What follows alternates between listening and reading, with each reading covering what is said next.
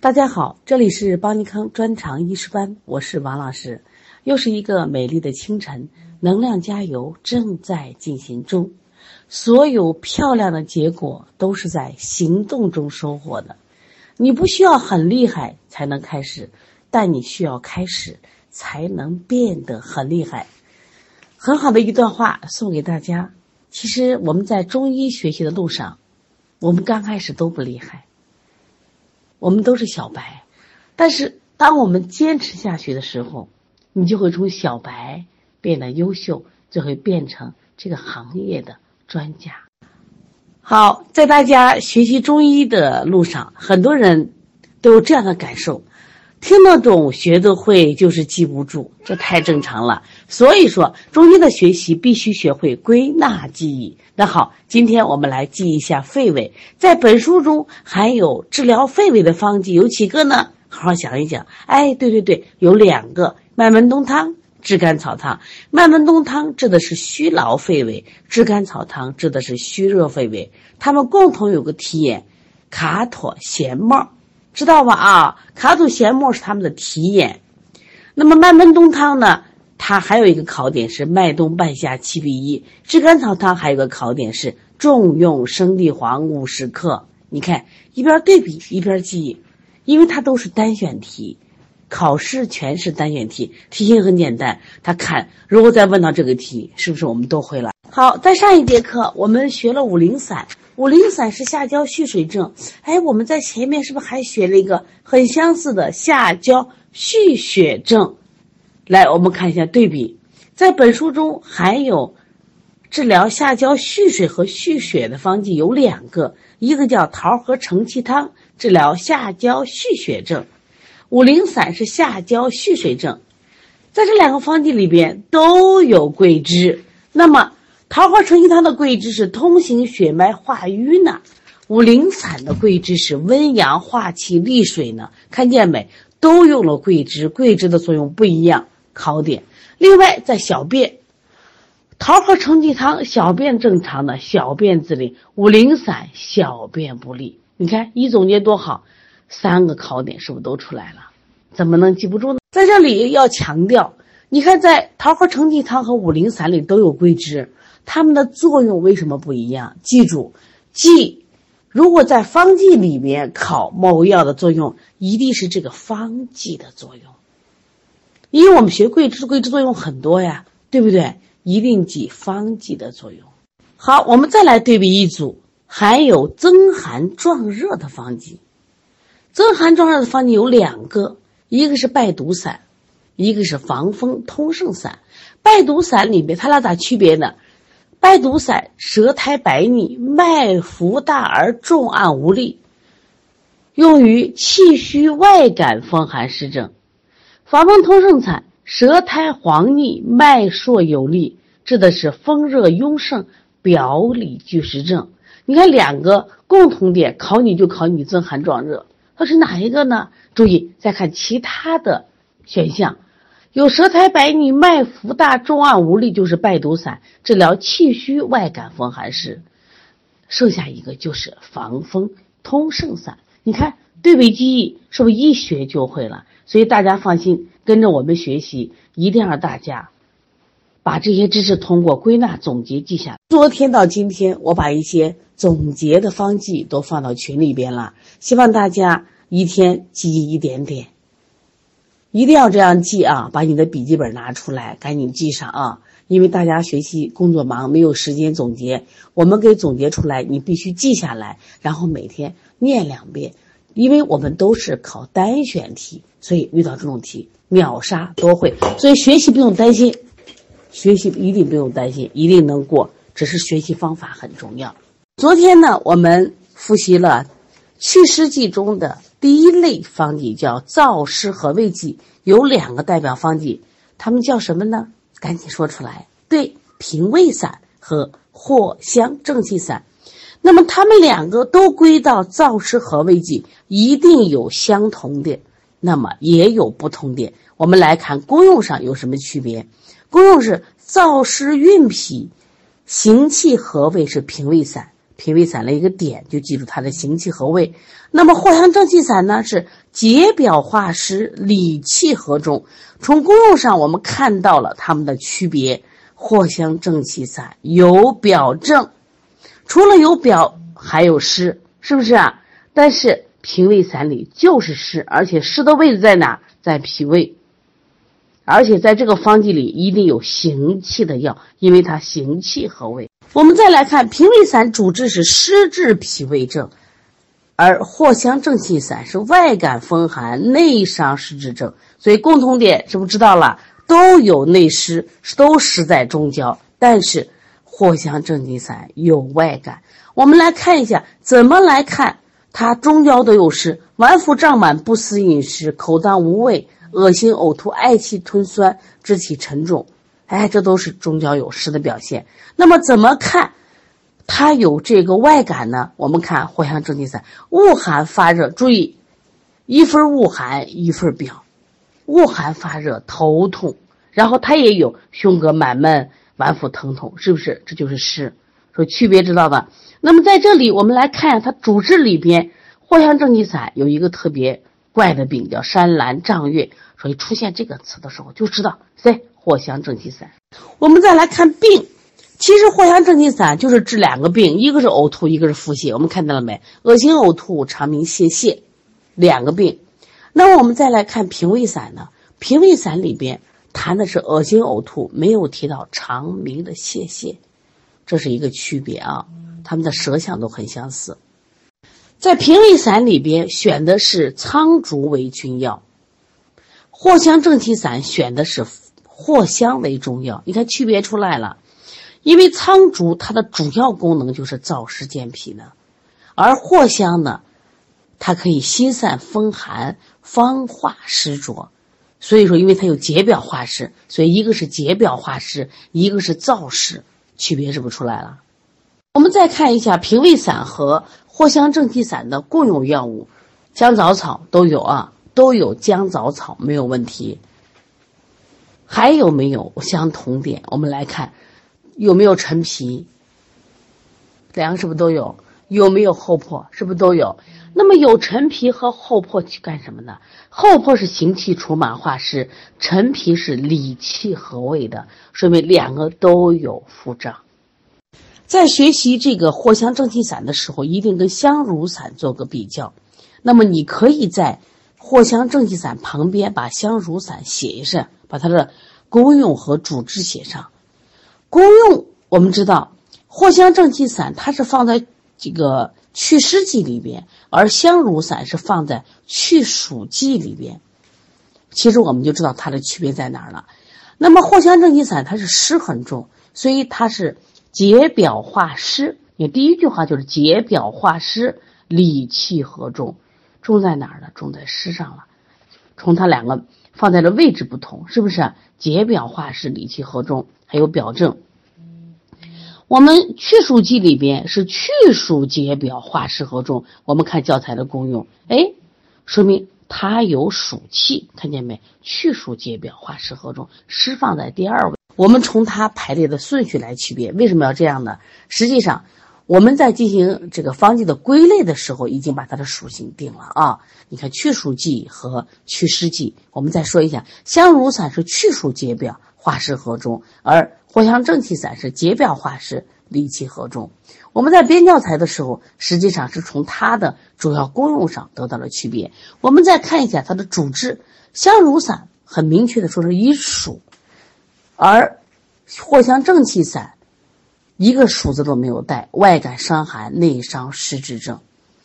其实我们很多人都把这个藿香正气散当成这个夏天我们解暑的，但是发现没，它没有一个暑字儿但是人家香茹散处处有暑字儿功用上也有数，主治上也有暑，希望想让大家区别啊。如果说它在。就是适应症上，我们还能找一些不同点。他们都有恶寒发热，但是香茹散有个头重身痛，而藿香正气散有一个头痛、身重没有提。另外，胸膈满闷其实它都有啊。还有一个这个香茹散里面提到了腹痛吐泻，而这个提到藿香正气散提到的是长鸣的谢谢。还有一个不同的就是它，藿香正气散多了一个山岚丈月，但是考试的时候它不是这样，它可能考的都是它俩相似的地方，所以希望大家还是要注意一些啊。其实我们把整个藿香正气散，你把它所有字看完，你看不到一个暑字，所以它跟暑没有关系啊。我们先来看清热祛湿剂是不是三个方剂？茵陈蒿汤、八正散、三仁汤。这三个方剂都特别有特点。茵陈蒿汤只有三个药，特别简单，你不用记，不用记口诀，因为茵陈是退黄的嘛。这里的栀子和代黄其实你记住，你记住它是前后分销的。代黄是泻热阻瘀、通利大便，那么栀子呢是清热降火、通利三焦。一个是热从小便走，一个是热从大便走。所以说。这他俩的这个特点要记住，这个方剂的特点要记住：利湿与泻热并进，通利二便前后分消，湿邪得除，瘀热得去，黄疸自退。它的只主要功用有三句话：一个是清热，一个利湿，一个是退黄。因为这个三个药用的特别巧妙啊。我们现在看一下八正散，八正散是治疗热淋的，它主治湿热淋症。这个淋症呢，它是包括有湿有热，所以它清热泻火，利水通淋。所以，其实我们看到他的适应症也是尿频、尿急、逆湿涩痛、淋漓不畅、尿色昏迟，大家看到了没？而且他的舌脉呢，舌苔黄腻，脉滑数，数是热，滑有湿嘛。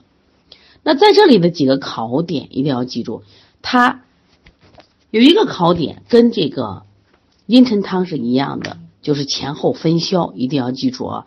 前栀子是。这个清利三焦，从小便把热清下去。这个带黄呢，荡涤邪热，是湿热从大便这个而去，这是一个考点。另外一个考点，它是味大黄，就是我们在方剂里面有生大黄、炙大黄、酒大黄，而它是味大黄，要记住啊。在八正散这个方剂里，其实还有个考点是什么？它入灯心草，就是它在呃。煮的时候一定要把这个煎熬的时候一定要加灯心草。我们知道，其实增加了它利水通淋的作用啊。三仁汤这个方剂特别重要，其实它考点很多，功用是个考点，宣畅气机。注意独一无二啊！你一定要记独一无二，独一无二就是你一只要说到它，就是三仁汤清利湿热。其实像八正散也清利湿热的，但是我有宣畅气机，你看别人就不一样。另外，它是主治的是湿温初期。还有暑温加温，湿重于热的啊，湿阻气机。在这里，我当时昨天给大家说了，还有个考点是风温初期桑菊饮，温病初起银翘散，把这个也要对比记忆啊。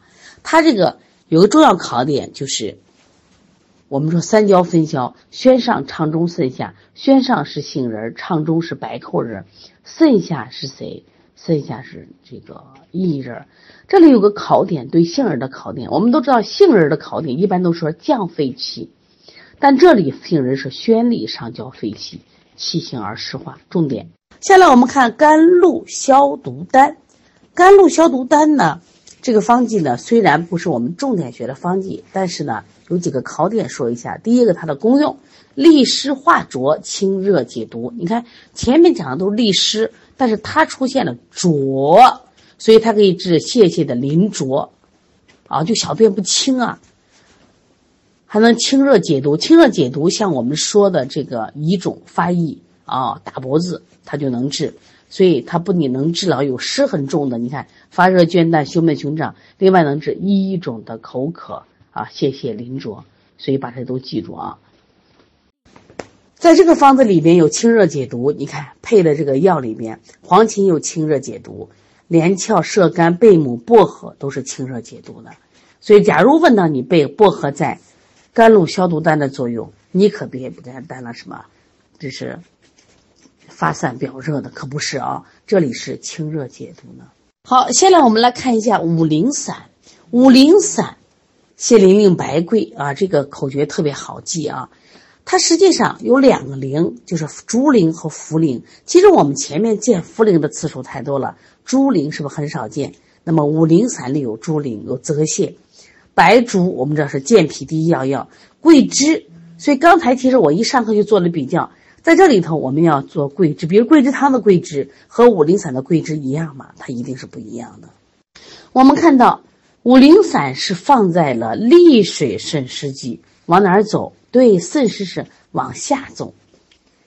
我们看它的功用是利水渗湿、温阳化气，两个意思，一个是利水渗湿让它排出气，第二个呢，我通过温阳的一些药物让它化成水蒸气，温阳化气，主治的是膀胱气化不利的蓄水症。我们膀胱的主要功能是不是气化呢？把身体的水液气化变成水蒸气，而它呢，现在刚好是这个功能失去的，减弱了，导致呢膀胱气化不利，引起了蓄水症。五苓散是一个重要的方子。我记得在二零二零年，当时武汉疫情的时候，咱们国家是当时出了一些重要的这个方剂来防治疗这个新冠，其中就用到了五苓散。那五苓散它的适用症状就有很多很矛盾的，让我们好好理解一下。你看，膀胱气化不利的蓄水症，这个我们知道了，就是他现在尿了不好，所以小便不利比较好理解。注意，它还有头痛微热。注意，头痛微热这就叫表症，你拿笔在这写一下。对于五苓散，它不仅重要，有几个点比较难理解，这算就是这个书的一个难点了。小便不利，我们理解了，它有头痛、微热加脉浮或浮数，这是表邪未解，说明它有表证。你拿笔写在你的书上，表邪未解，就这个方剂里边不光是什么呀，里症有湿啊，它有表证。最难理解的是什么？凡可欲饮甚者，水入即吐。你说你渴你就喝水嘛，喝了水你怎么给我吐出来？这叫水逆症，你先写上。水逆症怎么产生的了？我们知道，我们上焦嘴巴要不干，我们是靠的水蒸气来濡养的。所以说，这个气化是不很重要。而这个五苓散有个功用叫温阳化气，说明什么？这个人的温阳化气功能差了，他才能出现。我上焦口渴的很，底下又有蓄水，为什么会出现？水入即吐呢？我们知道，他现在的整个身体的输布出了问题了，这个喝的的水下不去，所以说引入之水不得数步，一喝往上走下不去。我们正常喝水是往下走的，所以又出现了水入即吐。所以你见到水入即吐就是谁？就是五苓散就行了。里边还有或脐下动悸、吐涎沫、头目眩晕，或短气而咳，或水肿。怎么会出现呢？当水停下焦的时候，我们肚脐会有这种悸动不安的这种表现。另外，也会出现吐涎沫而头晕的形象。还有一个点就是短气而咳，水饮淋肺，肺气不利，就会出现短气而咳。所以把这些情况都记下来啊，这个是一个难点。哎，出现了短气而咳，出现了脐下动悸，是不是？同时带有这个小便不利、水土即即吐，记住，这就是五苓散症，都是因为谁造成的？膀胱气化不利、水湿内内停造成的。所以说，五苓散出现的目的就是利水渗湿、温阳化气，这就算难理解的啊。我们学了这么多方剂里边，在我们学了这么多方剂里边，五苓散算是一个。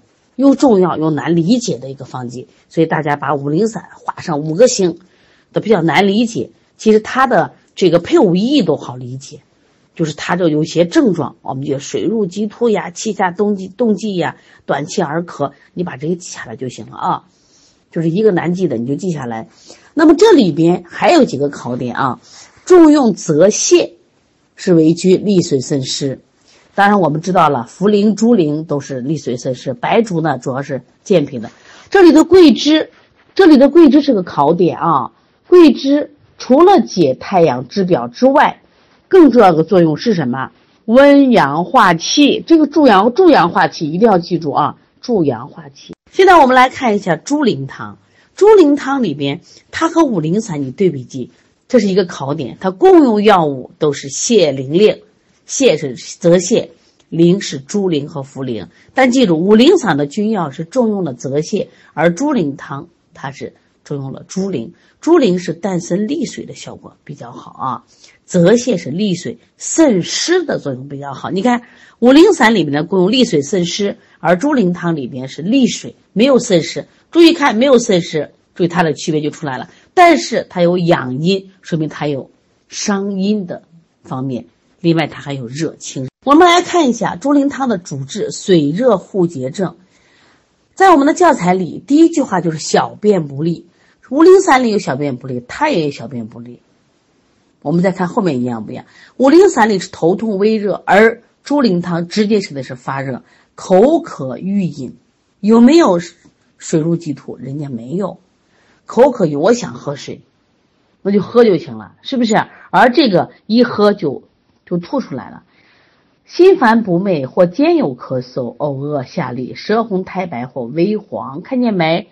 我们在讲五苓散的时候，舌苔白，而它舌红苔白或微黄，你看热症，它还治什么？血痢。说到血痢，想起了谁？小鸡引子，哎，猪苓汤。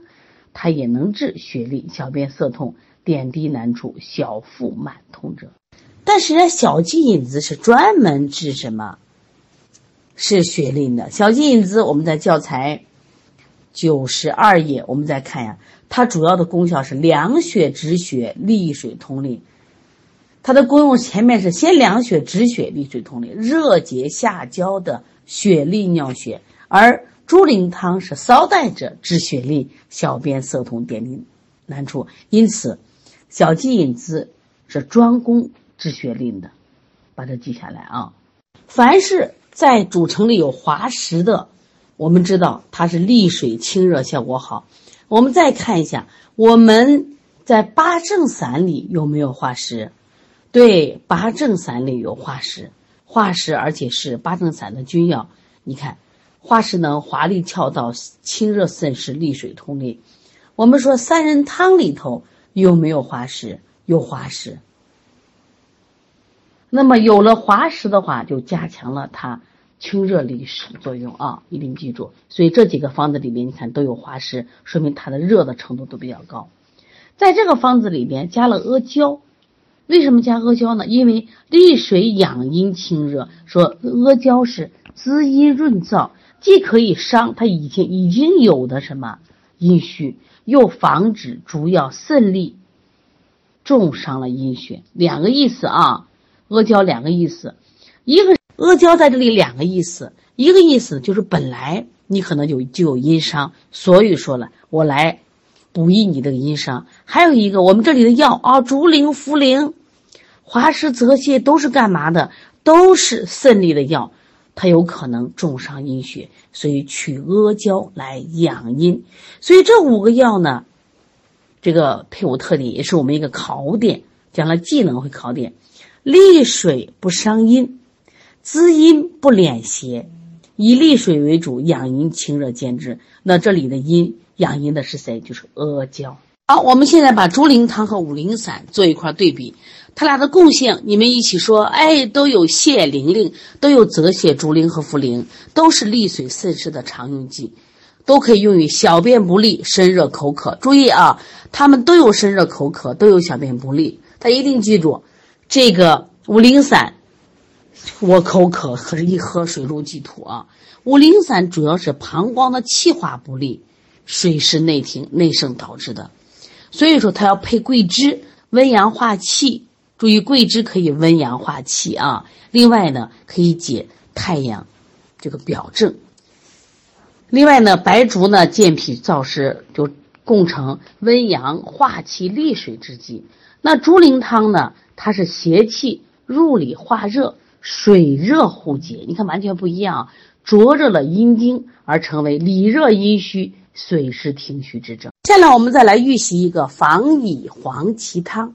防乙黄芪汤，它的功用是益气祛风、健脾利水。你看，我们前面的五苓散是利水渗湿、温阳化气；猪苓汤是利水养阴、清热，都没谈到风，也没谈到益气。虽然五苓散它有个化气，它是把温阳化成水蒸气，和这个气不一样啊。益气祛风，谈到了气，谈到了风，然后是健脾利水，它的重点在哪儿呢？脾脏上。我们看一下它的适应症：汗出恶风，身重微肿，或肢节疼痛，小便不利，舌苔淡白慢浮。哎，你发现跟五苓散有没有相似？五苓散小便不利，防乙黄芪汤小便不利，两个是不是都有脉浮？但是黄乙防乙黄芪汤有汗出恶风，而五苓散无汗出恶风。你看。五苓散没有风，而防疫黄芪汤有风。在这个方剂里边有了防疫，防疫是祛风胜湿止痛。那黄芪除了补气以外，益气固表而利水。注意，这是黄芪的作用。所以说，它两个合起来相适而用，祛风除湿不伤正，益气固表不练邪。所以，防疫是祛风行水的，黄芪是益气固表，兼可利水。在这个方子里有个白术，我们知道白术是，就是健脾补气第一要药，它既可以补气健脾祛湿，而且能帮助防疫祛湿行水，还能增强黄芪的什么作用？益气固表之力。在煮的时候把生姜再加上啊，加上大枣，那么可以帮助他们祛风湿、健脾气。注意，在这个方剂里面有个考点啊，第一个就是防乙和黄芪为君药，还有一个就是配伍黄芪的意义在哪里？配伍黄芪，注意，黄芪除了益气固表，它还可以什么利水？很多人把这个功用就忘了啊。好，今天我们就复习到这里。我们一定要对比记，祛湿剂是我们临床中一个大类的级别啊，一定要对比着记忆。多做题，因为只有做题，我们的效果会更好啊。